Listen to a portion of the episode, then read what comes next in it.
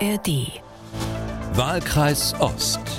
Der Politik-Podcast aus Leipzig. Hallo und willkommen zum Ost-West-Ritt durch die deutsche Politikszene. Mein Name ist Malte Pieper, ich bin Redakteur und Moderator bei MDR Aktuell und wieder an meiner Seite Anja Meier, Hauptstadtkorrespondentin des Fokus. Hallo Anja. Hallo Malte, grüß dich. Anja, nun ist es also passiert. Der Landkreis Sonneberg schreibt Geschichte. Die AfD ist nunmehr als Volkspartei hier im Kommunalbereich in Thüringen und auch in der Bundesrepublik Deutschland angekommen. Robert Sesselmann war das, Jurist, noch Landtagsabgeordneter für die AfD im Thüringer Landtag und bald schon Landrat von Sonneberg, sprich der erste blaue Landrat, den es in Deutschland gibt. Rund 53 Prozent der Stimmen erhielt der Jurist Robert Sesselmann gestern im Landkreis Sonneberg, Anja in Berlin. Wie laut waren denn die Seufzer in der Hauptstadt oder was eher sogar ein Aufstöhnen. Naja, ich würde das vielleicht beklommenes Schweigen nennen hier, ja. Also am Wahlabend selbst hat eigentlich nur erstmal Grünchefin Ricarda Lang sich gemeldet, aber so per Twitter. Also äh, Warnung an alle demokratischen Kräfte und äh, wir streiten uns, aber jetzt müssen wir zusammenhalten und die Demokratie verteidigen. Und heute hat dann noch linke Vorsitzende, der Vorsitzende Martin Schirdewan gesagt, das Ergebnis sei ein Alarmsignal für die Demokratie. Ähm, das ist alles ziemlich reflexhaft und zeigt ganz gut, wie ratlos eigentlich die Parteien im Bund sind, wenn es um den Osten geht. Ja, wie hält man zusammen gegen rechts und wird dabei nicht beliebig? Das ist, glaube ich, die große Frage, die sich heute alle stellen. Aber seit gestern Abend ist sie also wieder losgegangen. Die Diskutiererei haben die Ossis an einer Macke. Was soll das? Warum machen die das? Und wir wollen heute mal versuchen, ein wenig Licht in dieses Dunkel zu bringen. Und deshalb freue ich mich, dass ein von mir gern gelesener Kollege uns unterstützt. Der kommt aus der Region, hat angefangen bei der meistgelesenen Tageszeitung in Südthüringen, beim Freien Wort aus Suhl. Inzwischen ist er für mehrere Medien äh, zuständig, hat da die Politik in Thüringen im Blick und ist auch noch Vorsitzender der Landespressekonferenz in diesem ehrwürdigen Freistaat. Guten Morgen, Sebastian Haag. Guten Morgen. Sebastian, die knappe Frage, die viele am Tag danach stellen, warum? Warum geben 53 Prozent der Wähler im Kreis Sonneberg dem AfD-Kandidaten ihre Stimme? Also ich glaube, da gibt es viele Gründe für und ähm, Anja hat das gerade schon gesagt, da ist jetzt viel Reflex und Schnappatmung dabei, ähm, die, glaube ich, in der Analyse nicht weiterhilft. Man muss da, glaube ich, differenzieren. Es gibt dort, ähm, und eine große Unzufriedenheit unter Leuten. Da sind Frust- und Protestwähler dabei, das ist überhaupt keine Frage. Man muss aber auch sagen, da sind Leute dabei, die ganz klar Demokratiefeinde sind, die in diesem Staat nie angekommen sind, die die demokratische Grundordnung ablehnen. Da sind auch Rechtsextremisten dabei. Dann gibt es Unzufriedene, die eine politische Offenheit nach rechts zeigen und das jetzt quasi auch damit ausdrücken konnten.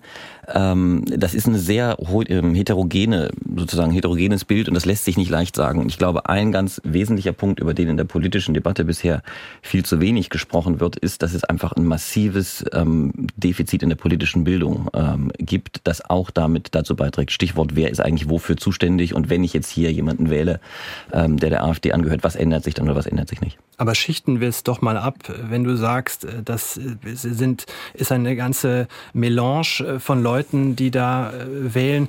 Von den 53 Prozent, wie viel sind denn von denen wirklich rechtsextrem? Wie viel sind einfach nur sauer, dass Robert Habeck ein Heizungsgesetz gemacht hat? Das kann ich dir in genauen Zahlen nicht sagen, ähm, aber man kann sich so ein bisschen ja annähern, wenn man sich so sozialwissenschaftliche Studien zum Beispiel mal anguckt, Thüringen Monitor anguckt. Dann wirst du zu dem Ergebnis kommen, dass, das da gibt es wie gesagt unterschiedliche Zahlen, aber irgendwas zwischen 10 und 20 Prozent in Deutschland ähm, mindestens eine rechtspopulistische Sympathie haben, vielleicht sogar auch Rechtsextreme sind. Das sind ja Zahlen, die tauchen in den Studien immer wieder auf. Bundesweit so 15, 17, 18, 20 Prozent irgendwie. Ähm, dann gibt's aber eben auch Leute, die haben vielleicht kein völlig geschlossenes rechtsextremes Weltbild, ähm, aber auch das, zum Beispiel Studienlage im Thüringen-Monitor, die sagen, naja, die Juden, das ist irgendwie komisch und die haben was Besonderes und die passen nicht so richtig zu uns. Und das sind natürlich Versatzstücke aus so einer rechtsoffenen Ideologie, die tatsächlich auch im, äh, in solchen Landkreisen, im ländlichen Raum, nicht nur in Thüringen, ich glaube in ganz Ostdeutschland, ähm, weit verbreitet sind. Und das trägt dann eben dazu bei, dass Leute eine Partei wählen, die das ja in der Programmatik auch immer wieder drinne hat. Wie viele davon jetzt genau Rechtsextreme sind, wie viel Unzufriedene, wie gesagt, in ganz genauen Zahlen lässt sich das nicht machen. Und das ist auch, auch das ein heterogenes Feld. Es gibt Leute, die sind unzufrieden und die wählen die Biertrinkerpartei und drücken ihre Unzufriedenheit damit aus. Es gibt Leute, die sind unzufrieden, die gehen gar nicht zur Wahl. Und es gibt eben Unzufriedene, die sagen, sie haben kein Problem damit, die AfD zu wählen. Aber streuen wir noch ein bisschen äh, Salz in die ostdeutsche Wunde. Im ersten Wahlgang lag die Wahlbeteiligung bei knapp unter 50 Prozent, jetzt in der Stichwahl sogar bei um die 60 Prozent.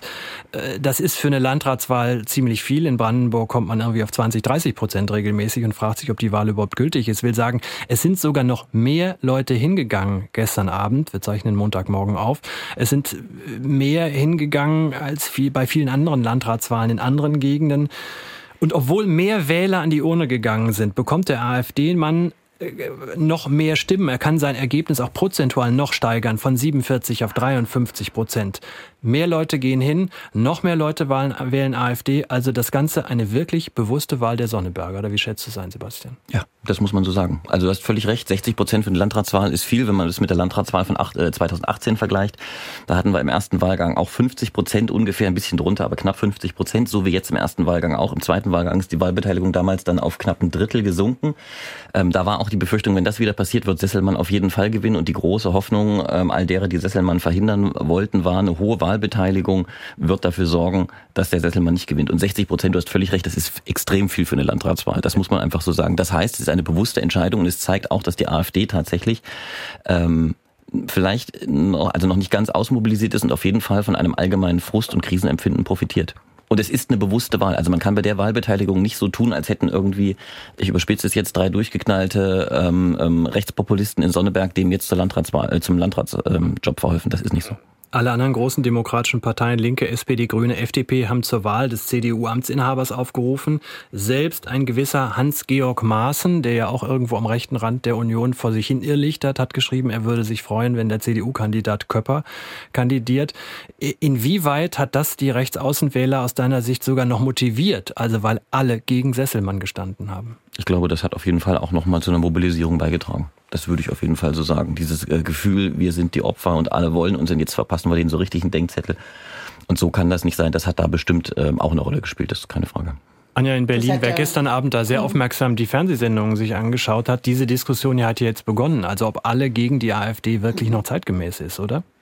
Ja, genau. Also das ist die Frage, ja. Also wie, äh, was, was bewirkt es bei der Wählerschaft, wenn sozusagen alle sagen, wir gegen die? Und äh, wie bleiben Parteien eigentlich, also wie behalten sie ihr Profil dabei? Ja, also es gibt ja einen Wettbewerb der Parteien. Und irgendwie nur zu sagen, wir gegen die, ist, äh, kann ich verstehen, muss ich auch sagen, weil wir reden hier über rech eine rechtsextreme Partei, gerade in Thüringen. Das ist jetzt hier kein sozusagen einfach mal so ein bisschen äh, Quatsch mit Soße, ja. Ähm, aber ähm, wir haben tatsächlich hier das Problem, dass die Bürgerinnen und Bürger sich aufgefordert gefühlt haben, regelrecht Protest zu wählen. Und ehrlich gesagt, viele Ältere werden sich daran wahrscheinlich erinnern. Ich denke, die, ohne diese Parteien vergleichen zu wollen, ja. Aber ich, mir fällt halt auf, dass es tatsächlich ist wie nach dem Mauerfall oder nach der Wiedervereinigung. Also die Leute haben die SED abgewählt, also wirklich in die Wüste geschickt und haben dann trotzdem aus Protest gegen die in Bonn und angesichts der steigenden Arbeitslosenzahlen und der Verluste der Häuser und was alles dazugehört, äh, dann die Nachfolgepartei der, der SED, die, die PDS, damals gewählt. Und äh, dieses, also ich, ich bin nicht vor Ort, ja, ich bin hier in Berlin, aber ich habe das Gefühl, dass sich da was wiederholt gerade. Und ähm, die äh, Linke hat es ja, oder damals noch PDS hat es ja auch so gemacht. Sie ist quasi in die Kreistage und hat äh, dort äh, Politik für ihre Klientel gemacht. Also explizit ostdeutsche Politik und äh, ist ja damit, hat sich damit lange halten können. Jetzt plötzlich ist was anderes passiert und das ist was, was mich wahnsinnig irritiert. Ähm, dass den Leuten es egal ist, dass es Rechtsextremisten sind. Ich hoffe, das ist nicht so, aber das Ergebnis spricht eigentlich eine andere Sprache und das ist auch nicht gut für die Region, glaube ich. Aber ich glaube, okay, ich höre jetzt mal auf an der Stelle, aber ich, ich kann endlos mich mich beschäftigt das wahnsinnig diese Wahl, obwohl es ja in Anführungszeichen nur eine Landratswahl ist. Aber ich glaube, da ist ganz viel Wahres dran an dem, was du gerade gesagt hast. Zum einen selbst diejenigen, denen die nicht sozusagen rechtsextremes, rechtspopulistisches Gedankengut, ähm, dem nicht wirklich anhängen, denen ist ist es egal. Denen ist es einfach, diese Gleichgültigkeit ist tatsächlich ein großes Problem, weil die, glaube ich, noch nicht verstanden haben, was sie da mit der Demokratie sozusagen antun. Ähm, also das ist ein Riesenproblem, dass die Leute sagen, mir doch egal, äh, ich will, dass sich irgendwas ändert oder ich will meinen Protest irgendwie ausdrücken. Und ich glaube, und das ist noch ein ganz anderer wichtiger Punkt, diese Analogie, die du gerade aufgemacht hast zu den 90er Jahren. Wir haben ja in den 90er Jahren auch eine große krisenhafte Situation gerade im Osten gehabt mit den Massenarbeitslosigkeiten, ähm, mit äh, der Treuhand, der Abwicklung von den Betrieben, ähm, auch alles, was dann an sozialer Krise damit äh, zu tun hat. Und was die Linken oder damals die PDS ja gemacht hat, ist, sie ist auch einfach rumgegangen, hat einfache Antworten gegeben. Hm. Und die Leute waren und damals. Sie waren nicht verantwortlich. Und sie waren nicht verantwortlich hm. und sie haben einfache hm. Antworten gegeben. Und man hat, glaube ich, gerade den Menschen in Ostdeutschland nach 1990 nicht wirklich erklärt, was Demokratie bedeutet. Also, was es auch für Verantwortung bedeutet und wie so ein demokratisches System eigentlich wirklich funktioniert. Da war häufig die Idee, so, jetzt kommt die D-Mark und alles wird gut. Dass das viel, viel komplexer ist, das hat man den Leuten nicht erklärt. Und das ist, hat sich, glaube ich, bis heute gehalten. Da sind wir wieder beim Stichwort politische Bildung, dass Menschen einfach nicht verstehen, weil sie es nicht gelernt haben in der Schule, weil sie es danach nie wirklich erklärt bekommen haben, wie funktioniert eigentlich ein Gesetz? Wie wird ein Gesetz gemacht? Wofür ist eigentlich ein Landtag zuständig? Was macht eine Landesregierung? Wo sind die auch voneinander getrennt? Wo ist der eine auf den anderen angewiesen? Was macht ein Landrat? Was macht eigentlich das Land? Wer ist eigentlich für Schulen zuständig? Jetzt sind das in einem föderalen Staat wie Deutschland ja auch tatsächlich keine ganz einfachen Fragen. Also selbst ich erwische mich ja häufig, dass ich weiß nicht genau Gott, weiß, ja. genau, wer ist jetzt eigentlich wofür zuständig. Ähm, und ich meine, alle drei, wie wir hier stehen, wir machen das quasi äh, beruflich und selbst wir haben da ab und zu Probleme, das auseinander. Das heißt, jemand, der den ganzen Tag Angehörige pflegt, Autos äh, wäscht, Fliesen legt, hat, das ist überhaupt kein Vorwurf. Aber dieses, sozusagen dieses Fehlen, dass man nicht weiß, wer ist eigentlich wofür zuständig und was kann ich auf welcher Ebene, bei welcher Wahl eigentlich mitentscheiden, das ist ein Riesenproblem. Das ist ein Riesenproblem und das vererbt sich gerade im Osten, glaube ich.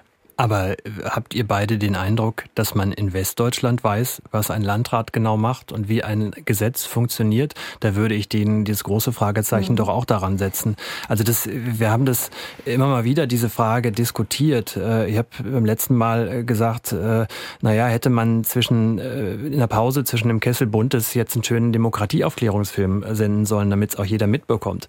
Da wurde ich arg gescholten von meinen beiden Diskutantinnen beim letzten Mal. Aber das berührt doch am Ende den Punkt. Äh, was, die wir haben doch hier in Ostdeutschland ein extremes Misstrauen in Eliten, ein Misstrauen in Politiker, in Journalisten, in all die. Anja, glaubst du, dass das wirklich mit politischer Bildung zu tun hat? Oder woher kommt diese schlechte mhm. Stimmung?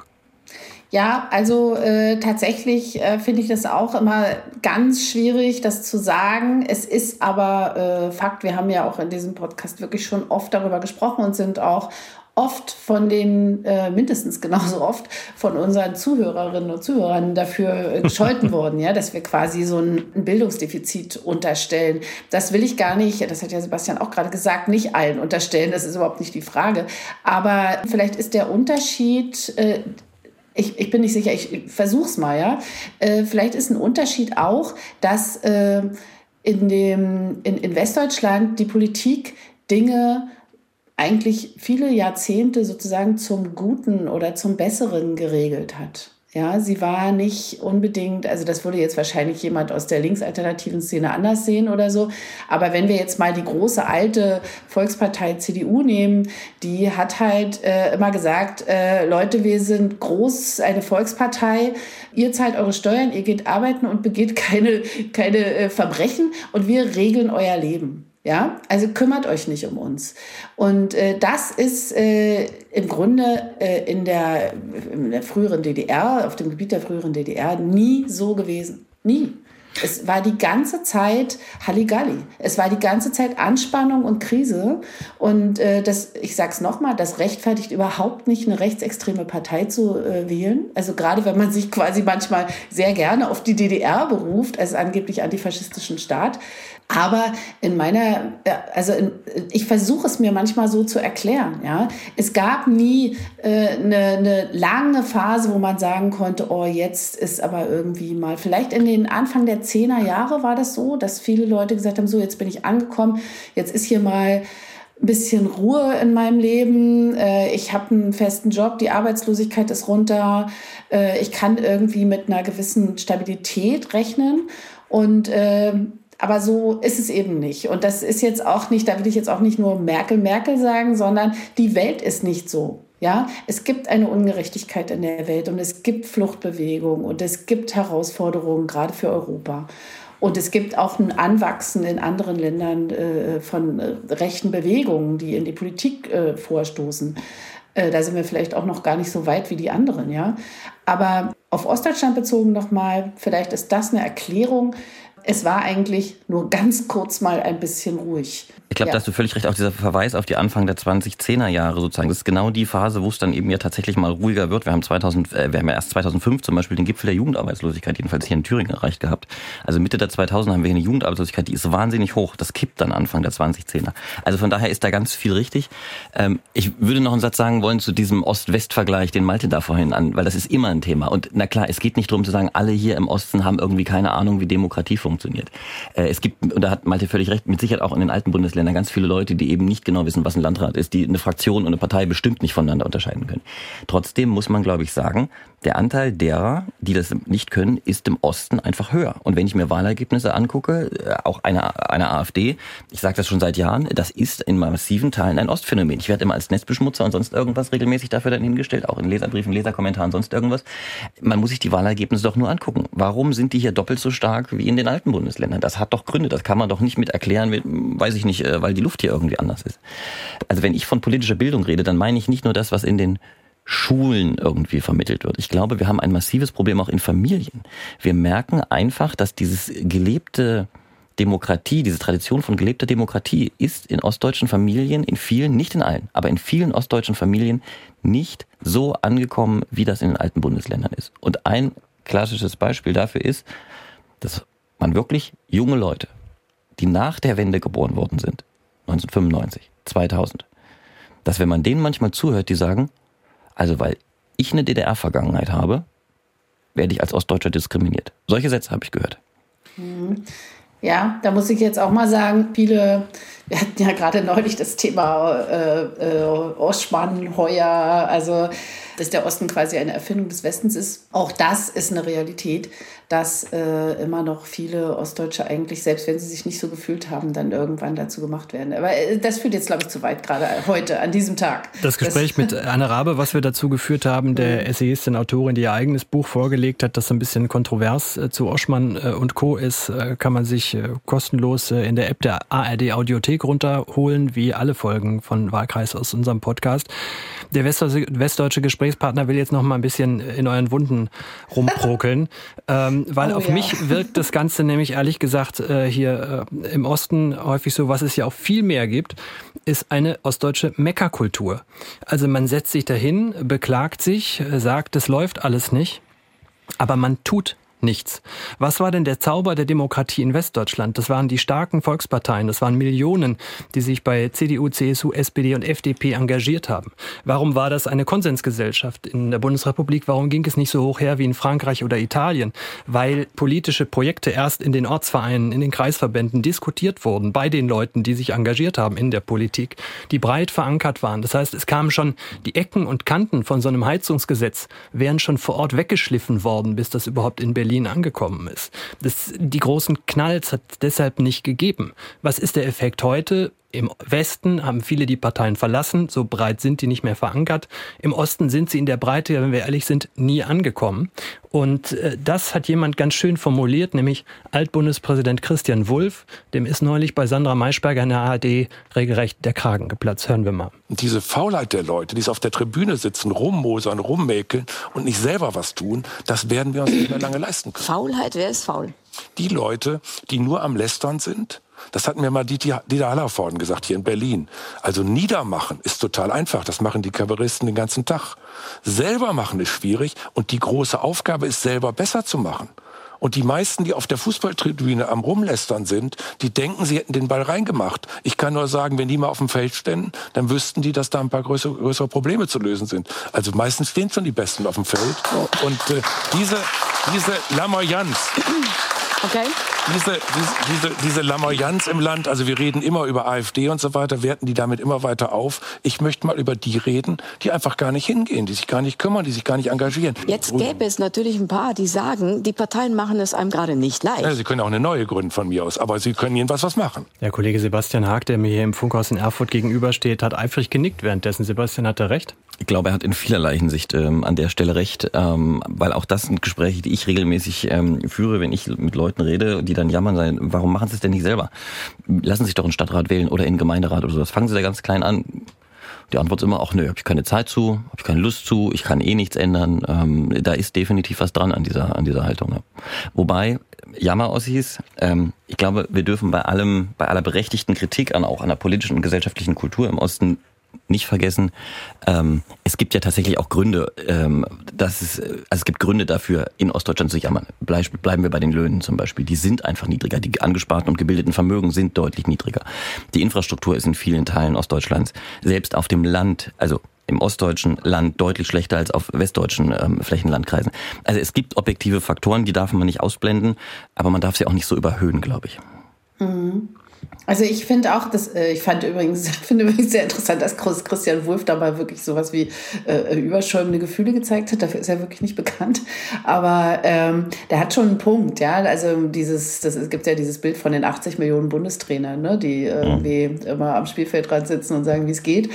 Ähm, es wird zu viel gemeckert, viel zu viel gemeckert. Und äh, es wird von politischen Akteuren, also von Abgeordneten, wird mittlerweile ein Maß an Zuwendung zum Einzelnen erwartet, die auch nicht zu leisten ist, meiner Meinung nach. Also, also weil die haben auch sonst noch ein bisschen was zu tun, ja.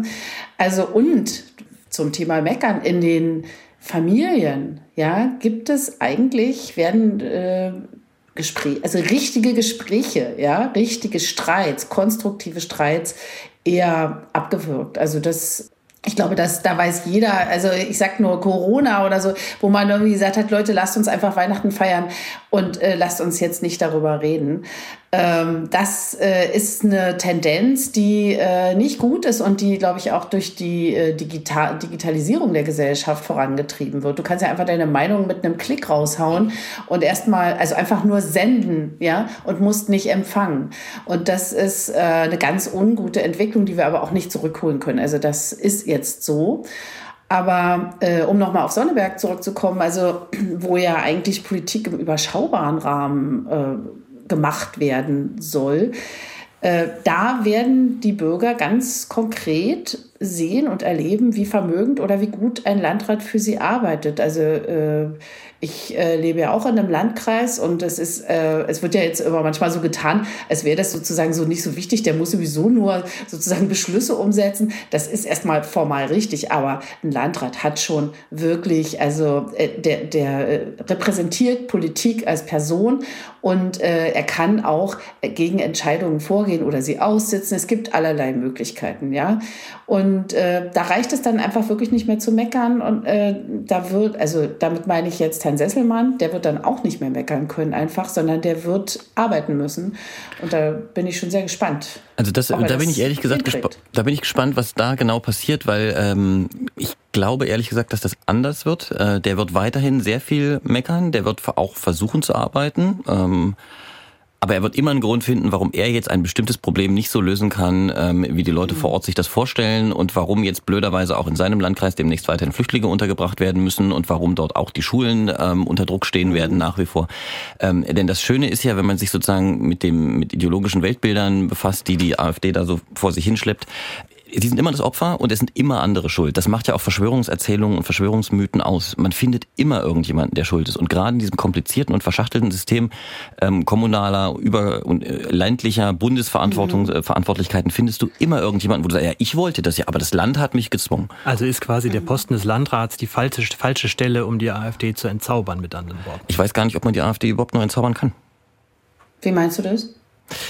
Ich glaube, dass diejenigen, der überwiegende, die überwiegende Mehrheit derer, die jetzt AfD wählen, die tun das aus programmatischer Überzeugung. Die wählen diese Partei doch nicht, weil sie glauben, da wird es wirklich besser. Die gehen doch nicht hin und sagen, also ich finde jetzt das Rentenkonzept der AfD Finde ich jetzt super. Oder den verkehrspolitischen Plan der AfD finde ich jetzt total super. Die wollen mhm. einen Protest und die wollen eine Unzufriedenheit ausdrücken oder sie wollen sagen, ich wusste schon immer, dass Opa kein Nazi war und in vielen Graustufen dazwischen. Ich will das jetzt nicht zu platt machen, weil wie mhm. gesagt, viele, viele Erklärungen, die da im, im Raum gerade sind, ähm, sind mir auch einfach zu platt. Also da gibt es ganz viele Grauschattierungen dazwischen.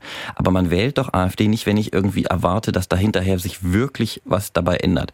Weil du wirst immer finden einen Grund, und selbst wenn die irgendwann mal einen Ministerpräsidenten stellen sollten, dann wird es immer einen Grund geben, warum dieser Ministerpräsident sagen kann, ja, aber der Bund legt mir jetzt so viele Steine in den Weg. Die anderen Ministerpräsidenten reden nicht richtig mit mir. Wir erleben das im Landtag hier in Thüringen seit Jahren. Immer sind die anderen schuld und nie ist die AfD mit irgendwas und egal wie konstruiert da Lösungsvorschläge sind, ähm, es findet sich immer jemand, der schuld ist. Dass diese Opferrolle, dieses Opferbild, die anderen sind schuld, ich bin das Opfer, gehört ganz fest zum Kanon eines neurechten Gedankenbildes und deshalb glaube ich, die wollen ja auch gar nicht entzaubert werden. Aber die werden doch arbeiten. Der wird doch arbeiten müssen. Der wird sich doch mit seinem Kreistag irgendwie. Na klar. Also er, er wird, äh, also er wird handeln müssen. Ja, aber genau. Schon, ja. Aber er wird nicht so handeln müssen, wie er sich das vorstellt. Das Land wird ihm weiterhin mhm. Flüchtlinge schicken, zum Beispiel. Und dann kann er die nicht in ein Flugzeug setzen, dass er dann irgendwo in Sonneberg auf dem, ähm, auf dem Feld landen lässt und die dann wieder abschiebt. Das wird er nicht machen können. Also mhm. wird er irgendwann den Leuten erklären müssen, warum auch in seinem Landkreis weiterhin Flüchtlinge untergebracht werden müssen und warum die eben nicht alle nach Hause geschickt werden. Der, na klar muss der arbeiten, aber er wird das im Prinzip umsetzen. Und äh, ich habe gestern mit dem Innenminister telefoniert gestern Abend. Äh, der sagt, ähm, er geht davon aus, dass der Sesselmann jetzt Sand ins Getriebe streuen wird äh, dieser Kommunalverwaltung und dieses ganzen kommunalen Miteinanders, auch mit den anderen Landräten. Das wird er bestimmt tun, aber diesen Sand wird man irgendwann wieder abschütteln. Und wir hatten hier in Thüringen auch andere Landräte, ähm, die regelmäßig versucht haben, Sand ins Getriebe zu streuen, ähm, die versucht haben, rigidere Flüchtlingspolitik durchzusetzen. Äh, wir hatten hier kreisfreie Städte, die Aufnahmestopps für Flüchtlinge ähm, äh, verhängt haben. Das haben die alles ein paar Wochen durchgehalten und dann eben auch nicht mehr. Wir haben jetzt sehr viel über das Warum geklärt, herumgesprochen, auch darüber, was Robert Sesselmann tatsächlich durchsetzen kann.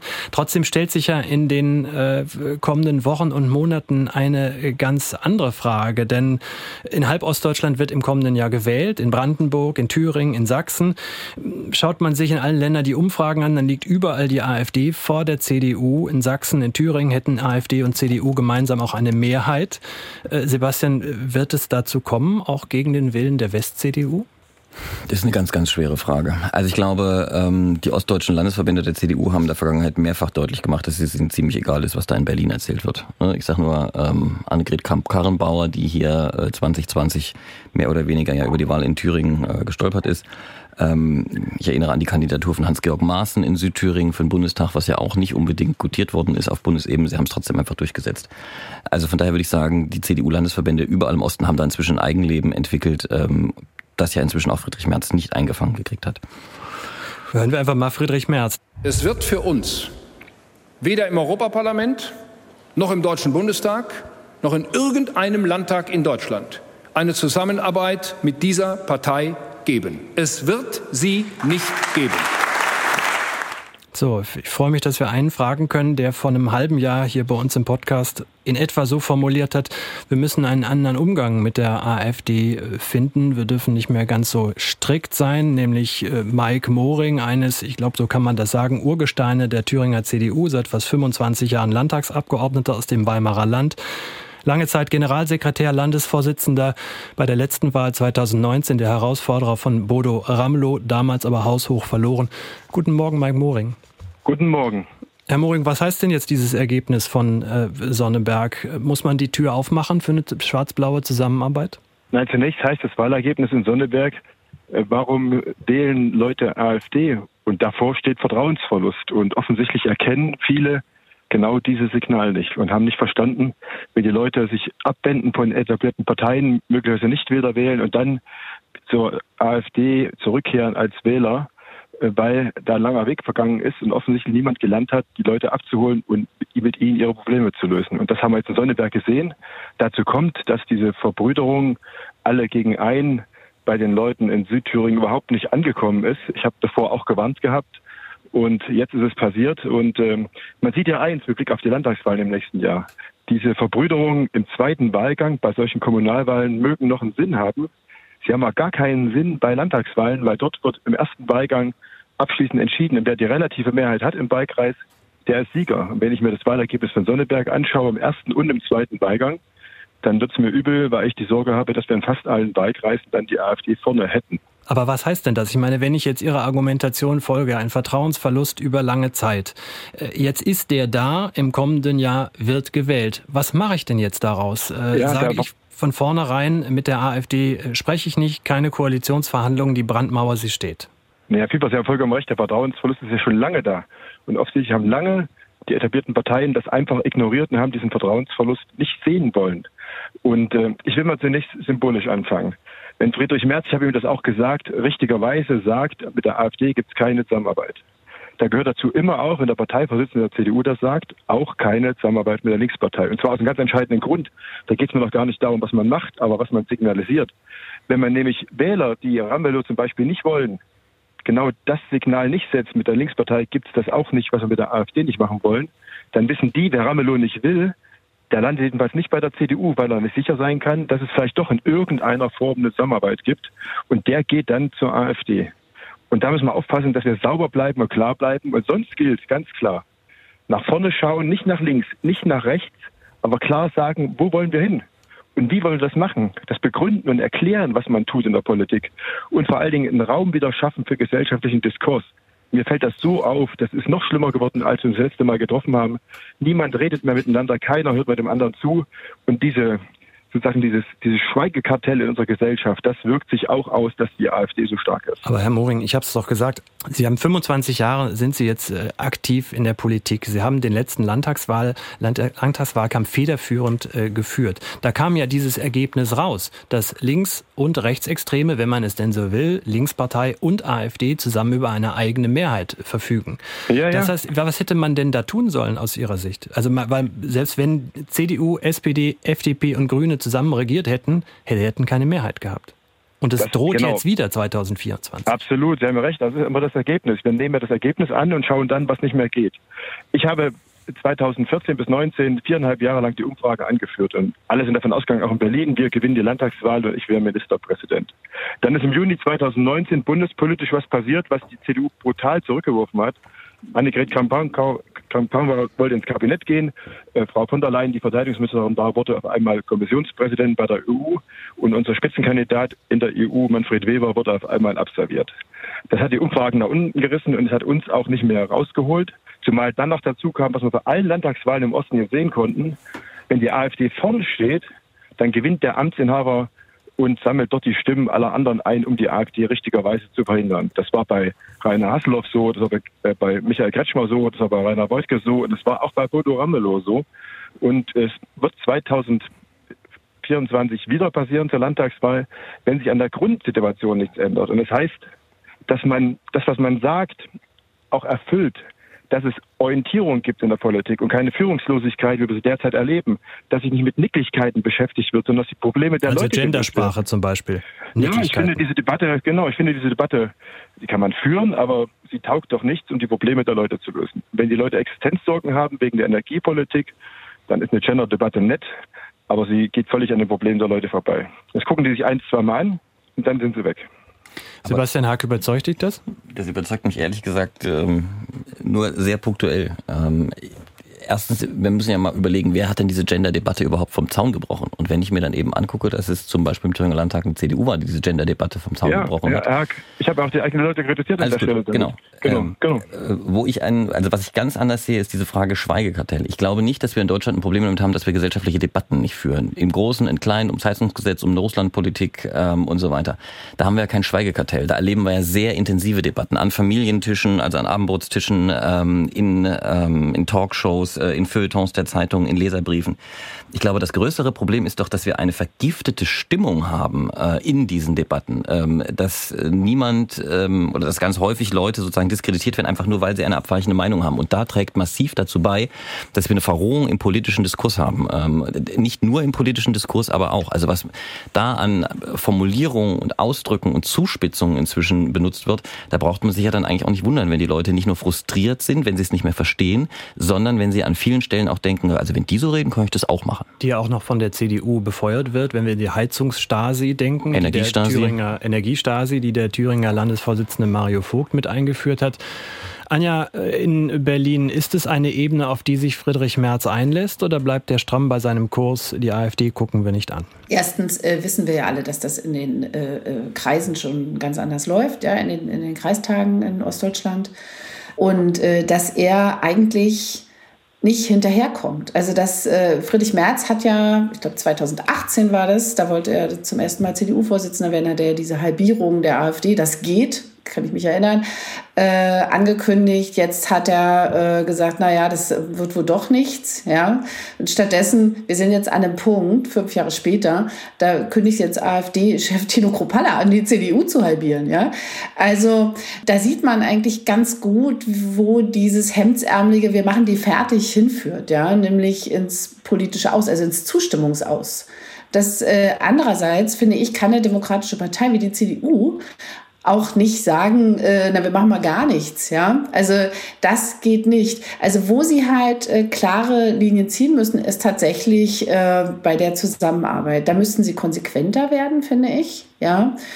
Und ähm, also Herr Möhring hat es ja auch gerade noch gesagt, also quasi um eine eigenständige und bessere Erzählung von Politik ringen. Ja, es, im Moment ist es doch so, wenn ich jetzt äh, mal weg äh, von Thüringen und auf die äh, Bundes-CDU schaue, äh, wir haben es gemerkt bei der letzten Wahl, es lag nicht nur an den Kandidaten, sondern es war, oder am Kandidaten, der sich dann noch mit Markus Söder die ganze Zeit gefetzt hat. Äh, man hat gespürt, diese Partei ist nach 16 Jahren in der Regierung politisch entkernt. Also sie wusste nicht mehr, wofür sie steht. Daran arbeitet die CDU jetzt gerade, ja. Also die bauen ja gerade ihr neues Parteiprogramm. Aber auch da sieht man ja schon, wie weit die Partei auseinanderklafft. Und das ist schon eine andere Hausnummer, finde ich, als früher, wo man gesagt hat, wir, wir sind stark und deshalb äh, können wir gut mit anderen äh, Meinungen und Strömungen umgehen, sondern es klafft in der Mitte. Und äh, da bin ich schon sehr gespannt, wie sie das hinkriegen wollen, weil jetzt mal ernsthaft, also dass so ein Parteiprogramm mit großer Liebe und Sorgfalt gelesen wird, glaube ich, machen die wenigsten. Aber äh, die CDU muss halt irgendwie, ich glaube, sich wirklich stark abgrenzen von der AfD. Dieses äh, Nachspielen, äh, nur ein bisschen, nur ein bisschen bürgerlicher, funktioniert, glaube ich, auf die Dauer nicht. Wir sehen es ja auch gerade. Ich meine, da stand ein CDU-Landrat äh, äh, zur Wahl, der sogar im, im Dienst war. Ja, also der zeigt zeigen konnte, was er kann. Und trotzdem ist er einfach rausgeflogen. Und ich glaube, das, das ist ganz wichtig, äh, auch was Malte mh. gerade nochmal gesagt hat, da geht es nicht nur um das Frage des Parteiprogramms, da geht es darum, wie verkaufe ich dieses Parteiprogramm? Welche Worte benutze ich, um die Inhalte, auf die ich mich hoffentlich irgendwann mal geeinigt habe, auch wirklich den Leuten zu verkaufen? Und da bringt es halt nichts zu klingen wie eine AfD-Leit. Auch wenn man sich Herrn Köpper zum Beispiel angehört hat, was der über das Heizungsgesetz gesagt hat, das hätte auch ein, äh, das hätte auch ein AfDler sagen können. Herr Moring, Sie sitzen ja, wenn die CDU-Führung sich trifft, im Adenauer Haus äh, mit dabei. Ich habe es schon gesagt, Sie haben das, machen das seit 25 Jahren. Sie haben das maßgeblich mitbestimmt, wie Politik in diesem Freistaat gemacht wird. Und trotzdem höre ich bei Ihnen eine gewisse naja, ich sage es jetzt mal ganz stark, eine gewisse Verzweiflung äh, raus, dass Politik, für die Sie leben, für die Sie kämpfen, angefangen beim neuen Forum, dann bei der CDU, offensichtlich heute demokratische Politik in Ostdeutschland, in Thüringen sehr schwer nur noch zu vermitteln ist. Wie könnte man das denn ändern aus Ihrer Sicht? Nein, demokratische Politik ist nicht schwer zu vermitteln. Sie ist, muss sich nur jeden Tag neu einstrengen. Und ich sehe, dass die Anstrengung nachgelassen hat. Ich will da schon nochmal drauf zurückkommen. Äh, der gesellschaftliche Diskurs in diesem Land findet nicht mehr statt. Das mag sein, dass im Feuilleton jemand berichtet, dass es Talkshows gibt und dass man seine Meinung sagen kann. Die Wahrheit ist, die Leute sagen, wenn ich meine Meinung sage, wäre ich entweder in der rechten Ecke gestellt oder ich wäre gesellschaftlich ins Abseits getan. Früher war man bei der DDR eine Diktatur, kann man nicht vergleichen. Da ist man ins Knast gekommen, die Stasi kam nach Hause, whatever. Da haben die Leute sich auch nicht getraut und haben doppelzüngig geredet. Heute in der Schule so und äh, am Küchentisch woanders. Heute ist es so, dass die Leute wissen, wenn sie ihre Position vertreten und sie ist nicht Mainstream, dann werden sie geächtet. Und das ist das, was, die, was treibt. Und da finde ich, Politik muss einladen zu dem Diskurs, muss akzeptieren, dass es unterschiedliche Meinungen gibt und muss auch zusammenbinden. Und das tut man nicht. Da teile ich Herrn Haags Einschätzung vollkommen, dass die Debatten ähm, ja, unter die Gürtellinie gerutscht sind, dass sie auch substanzlos geworden sind, dass sie nicht mehr die großen Leitlinien verkaufen. Das sehe ich auch und das betrübt mich. Und vor allen Dingen äh, würde ich mal sagen, das ist meine Theorie, dass der Kurs, den die etablierten Parteien mit Blick auf die AfD eingeschlagen haben, der ist vollends gescheitert. Die AfD ist von Jahr zu Jahr stärker geworden. Jetzt werden wir sogar 30 Prozent mittlerweile in Ostdeutschland. Gesamtdeutschland bei 20 Prozent. Das sehen wir auch, das ist kein Ostproblem mehr, es ist ein gesamtdeutsches Problem. Es hat angefangen, Talkshows nicht miteinander zu reden. Es hat weitergegangen, dass man ähm, äh, andere Formen der Zusammenarbeit äh, oder der Sprachfähigkeit nicht gemacht hat im Parlament, dass man die, die Leute nicht wählt, dass man sie ignoriert. Ich finde, klare Abgrenzung ist was anderes als Ausgrenzung. Ich weiß, dass es vielen schon schwerfällt, wenn sie die beiden Worte hören, da flippen sie schon aus und sagen, die Brandmauer fällt. Aber ich finde, der Kurs, wie er bis jetzt gefahren wurde, hat die AfD nur stärker gemacht. Aber was heißt denn das, darauf, Herr Moring? Ja, weil heißt man immer darauf konzentriert und sagt, wenn einer was sagt, dann ist es gleich eine AfD-Debatte. Und dann nimmt man was weg und die AfD kann quasi alle Themen besetzen und dann darf man nichts mehr sagen, weil die AfD vermeintlich das Thema schon besetzt hat. Und ich finde, nicht nach links gucken, nicht nach rechts gucken, eigene Themen bestimmt, die Debatten in der Gesellschaft von vorn führen. Da darf sich die CDU nicht so feige sein. Es ist auch nicht schlimm, mal was zuzugeben, dass es falsch war und dass man wieder zurückgeht und auf Lose nochmal neu anfängt. Und das vermisse ich auch bei meinen Leuten. Da wird stur, arrogant nach vorne durchgegangen und wird nicht geguckt, was man vielleicht auch mal revidieren könnte und den Leuten auch sagt, hey, wir haben einen Fehler gemacht. Aber ich habe viele honorieren. Ich habe es in der Praxis immer noch nicht verstanden. Wenn wir nach dem 1. September 2024 uns alle im Erfurter Landtag wieder treffen und der Kandidat der stärksten Fraktion des Landtages, Björn Höcke, äh, könnte zum Ministerpräsidenten Nein, kann er nicht. Sollte er dann nicht. sollte dann die CDU den Arm heben und eine Koalition mit der AfD eingehen oder wie soll diese neue neue Art miteinander umzugehen konkret aussehen? Nein, nochmal. Erstens, auch wenn Björn Höcke auf Platz 1 stehen würde mit seiner AfD zur Landtagswahl, was hoffentlich der Wähler verhindern möge, wird er nicht Ministerpräsident, weil er keinen Partner findet, der ihn zum Ministerpräsidenten wählt. Punkt. Also wählen Sie Bodo Ramelow zum Ministerpräsidenten. Dann heißt das vorher kämpfen und nicht jetzt schon das Ergebnis von 2019, dass es 24 wiederkommt, hinnehmen und klaglos in der Ecke sitzen und warten. Ich finde, meine Partei muss aufwachen. Im Westen wie im Osten, in Berlin wie in Erfurt. Und sie muss ihre eigene Agenda setzen und muss es den Leuten erklären, wohin sie möchte. Und sie muss sagen, wie sie das möchte. Und sie muss sagen, wie sie die Leute dabei mitnehmen möchte. Und sie muss sagen, wie sie darum kümmern will. Und wie sie auch eine Debatte darauf führen will. Und welche Alternativen es dazu gibt. Das ist total anstrengend. Aber unsere Demokratie muss verteidigt werden. Seit Monaten erleben wir in Umfragen, dass in Ostdeutschen und die Thüringer sich von der Demokratie abwenden. Zum Schluss der Thüringen-Monitor hat vor wenigen Wochen gezeigt, 50 Prozent sind mit der Demokratie ganz oder sehr unzufrieden. Und keiner hat was gemacht. Keiner hat gezuckt. Alle haben gesagt, dieselben Rezepte, weiter so, weiter so.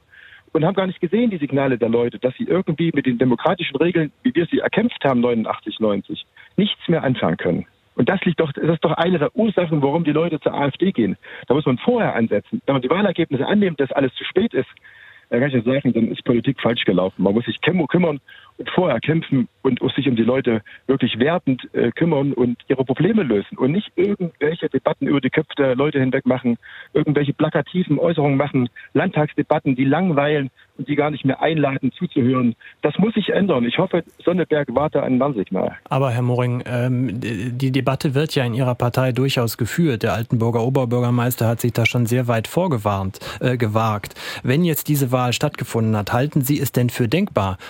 Ich weiß, das ist wieder eine Wenn-Frage, aber das wollen ja Menschen auch vorher wissen, auf was sie sich einlassen. Können Sie sich vorstellen, äh, dass eben um Björn Höcke zu verhindern, ein Kandidat der Linkspartei Ministerpräsident wieder wird? Zunächst kann, man Björn Höcke, ja, zunächst kann man Björn Höcke am besten verhindern, wenn die CDU stärker wird. Und da habe ich beschrieben, was sie tun kann.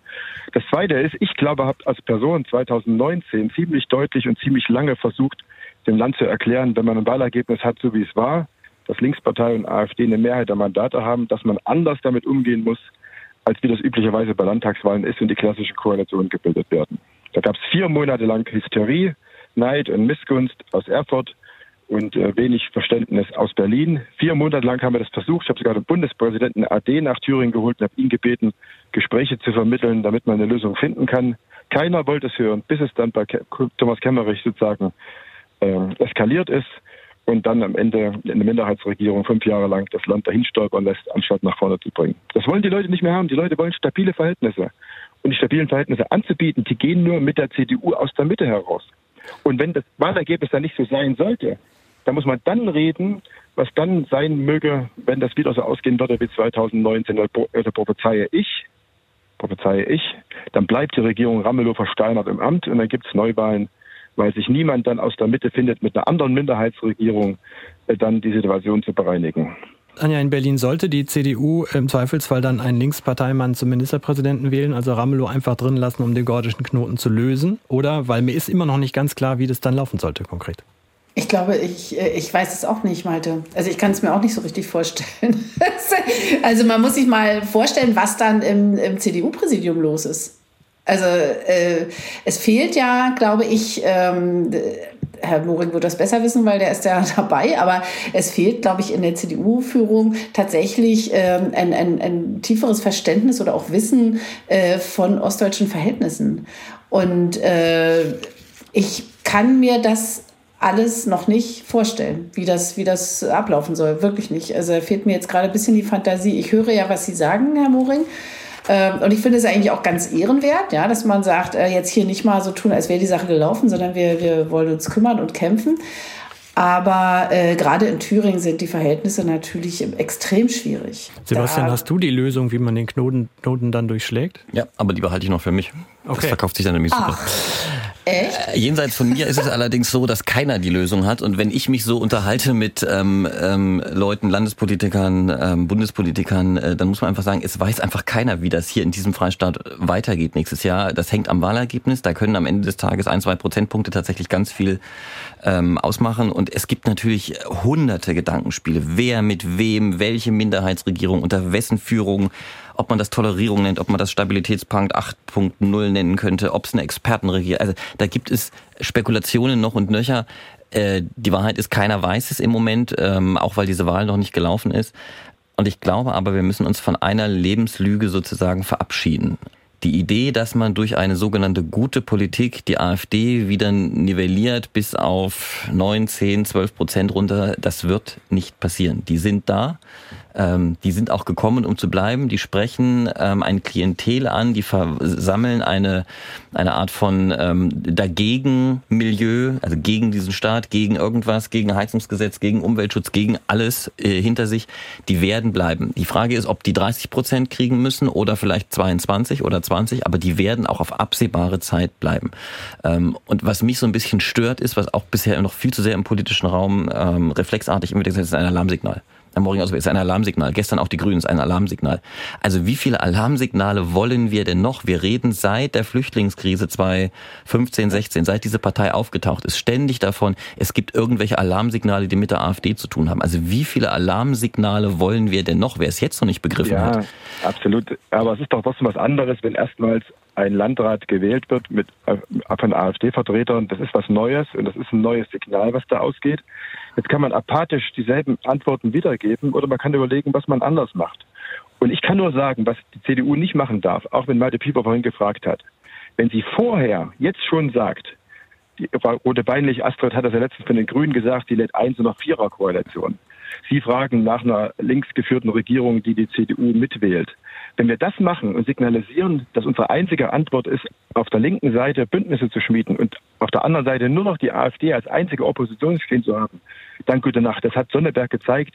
Diese Verbrüderung, diese quasi nationale Front, die mobilisiert erst recht AfD. Und da muss man sich in der Mitte breit machen und stark machen. Und das ist total anstrengend. Und natürlich hat die CDU keine Antwort seit 2019 in Thüringen, wie sie mit so einer Frage umgeht. Ich spüre das ja auch in allen Gremien. Seitdem ich Spitzenkandidat war und habe vier Monate lang gerungen und habe hilfesuchend auch nach Berlin gerufen, helft mir bei der Frage, wie kriegen wir stabile Verhältnisse hin? Gab es keine Antwort und sie gibt es heute auch noch nicht. Und deswegen hat auch keiner ein Patentrezept. Und deswegen muss zunächst jede Partei sich kümmern, ihr eigenes Profil schärfen. Sie müssen sich unterscheiden. Wenn alle zusammen gegen einen auftreten, da ist das doch eine Soße in der Wahrnehmung der Leute. Da haben Sie völlig recht, Mut, Herr Moring. Herr Moring da haben Sie völlig recht. Ist doch richtig. Aber der Punkt bleibt trotzdem, die Frage ist, wie Sie es am Ende des Tages verkaufen. Ihr eigenes Programm, Ihr eigenes geschärftes Profil, das muss man verkaufen. Und natürlich muss sich eine SPD von einer CDU, von einer Linken, von den Grünen unterscheiden, auch inhaltlich unterscheiden. Aber es ist ja nicht so, dass es diese Unterschiede nicht schon gäbe. Wenn ich mir die Parteiprogramme dieser Parteien angucke, angucke, dann stehen da ganz klare unterschiedliche Haltungen drin. Bleiben Sie bei auch großen Themen, Kernkraft zum Beispiel. Da gibt es doch ganz klare Unterschiede. Die Frage ist nur, wie vermittelt man die? Und wenn man eben immer in apokalyptischen Endzeitszenarien denkt und das so formuliert, dann braucht man sich ja am Ende des Tages nicht wundern, dass die Leute dann sagen, also wenn das alles so schlimm wird und ich will eigentlich die Kernkraft, dann wähle ich das Original. Und das ist aber auch ein Problem, verstehen Sie mich nicht falsch, das ist nicht nur ein CDU-Problem, das ist auch ein Problem, das alle anderen Parteien haben. Da ist der politische Diskurs einfach sowas von vergiftet und so radikal geworden in vielerlei Hinsicht, dass natürlich auch nur Radikale am Ende davon profitieren können.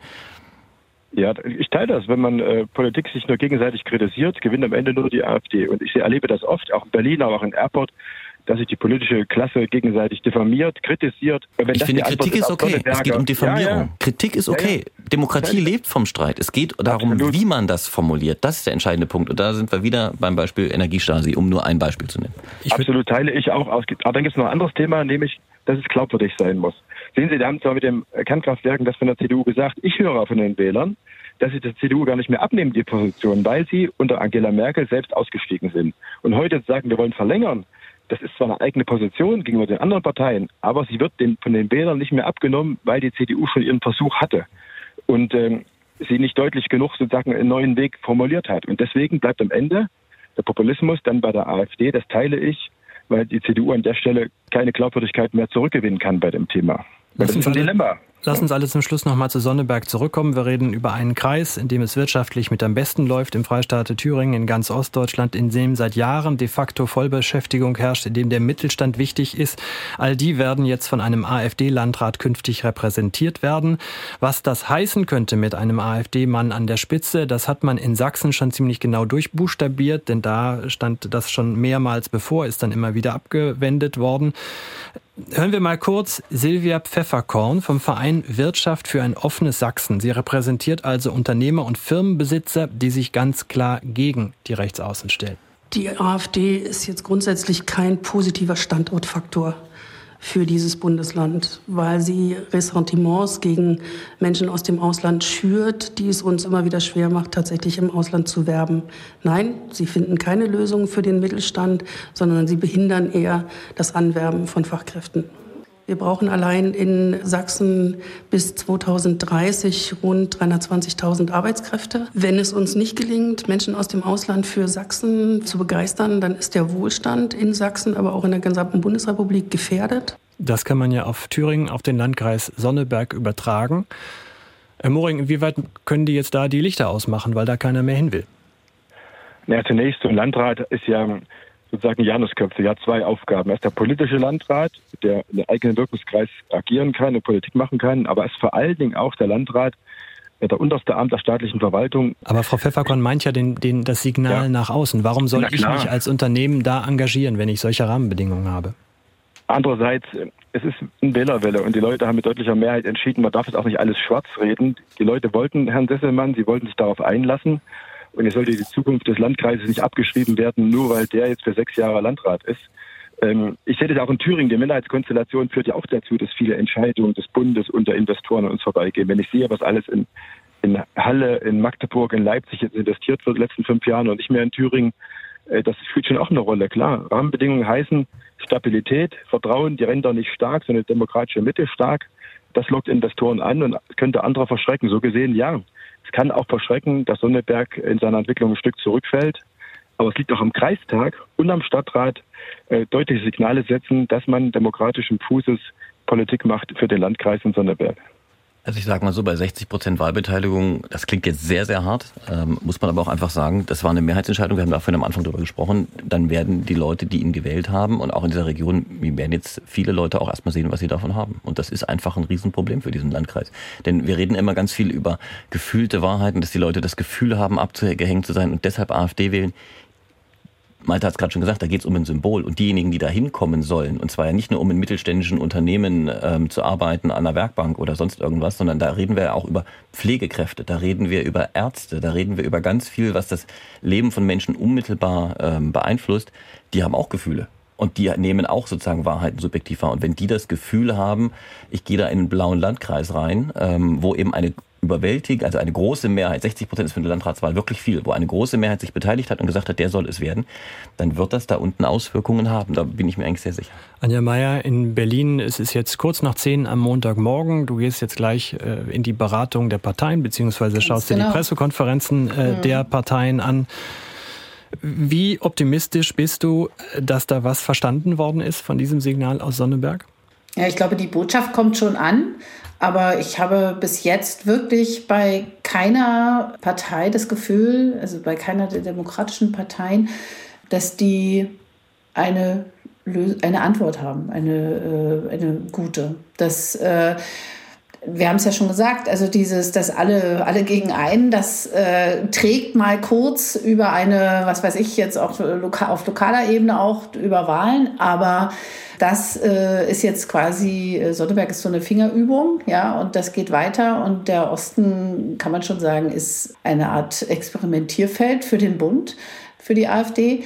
Und äh, wann immer ich hier in Berlin Leute, führende Politikerinnen und Politiker äh, frage, was ist Ihre Antwort? Dann sagen, kommt eigentlich vor allem ein sehr großes äh, Unverständnis, also weil sie einfach so wenig wissen darüber und eigentlich gar keine Strategie. Ich, äh, Im Spiegel war vor zwei Wochen, glaube ich, eine Geschichte darüber, da wurde äh, jemand von der Grundsatzabteilung quasi der AfD gefragt, äh, was die denn für eine Strategie haben. Und da wurde gesagt, das brauchen wir nicht, wir warten einfach, was die Grünen machen und behaupten das Gegenteil.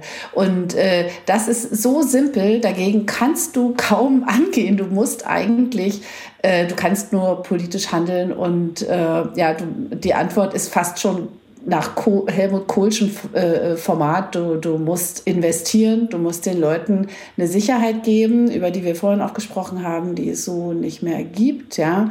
Und das kannst du aber auch gar nicht alles mit Geld machen. Du musst irgendwie die Demokratie stärken und du musst, glaube ich, auch die Leute stärken, die die Demokratie vorantreiben wollen. Äh, da ist mir in letzter Zeit ein bisschen zu wenig, obwohl wir ja eigentlich eine, äh, eine Regierung haben unter Beteiligung von SPD und Grünen und auch FDP. Da äh, sehe ich im Moment zu wenig. Ja. Sie hören es, wir suchen, wir sortieren uns auch noch. Wir sind auch noch beschäftigt damit, uns zu sortieren. Wenn Sie uns was mit auf den Weg geben wollen, denn wir werden das natürlich beim nächsten Mal in gut zehn Tagen wieder aufgreifen, dann schreiben Sie uns an wahlkreis-ost.mdr.de, wahlkreis-ost.mdr.de. Danke an den Kollegen Sebastian Haag, der schreibt unter anderem für das Freie Wort aus Südthüringen. Danke, Sebastian, dass du heute Morgen gekommen bist. Gerne. Mike Moring, CDU-Landtagsabgeordneter, langjährige Führungskraft in der Bundesspitze der CDU vertreten, wird jetzt vermutlich da auch nochmal den Kollegen klar was mitgeben müssen, oder? Ähm, auf jeden Fall. Ähm, die Debatte muss man führen und ich habe da auch meine klare Meinung dazu und äh, werde ich auch nicht hinter Berg halten. Gerne wieder auch hier und danke an Anja Meier aus dem Hauptstadtbüro des Fokus. Wir hören uns in zehn Tagen wieder, bevor dann auch im Bundestag die große Sommerpause beginnt. Bis dann. Tschüss. Tschüss. Wahlkreis Ost der Politik-Podcast aus Leipzig.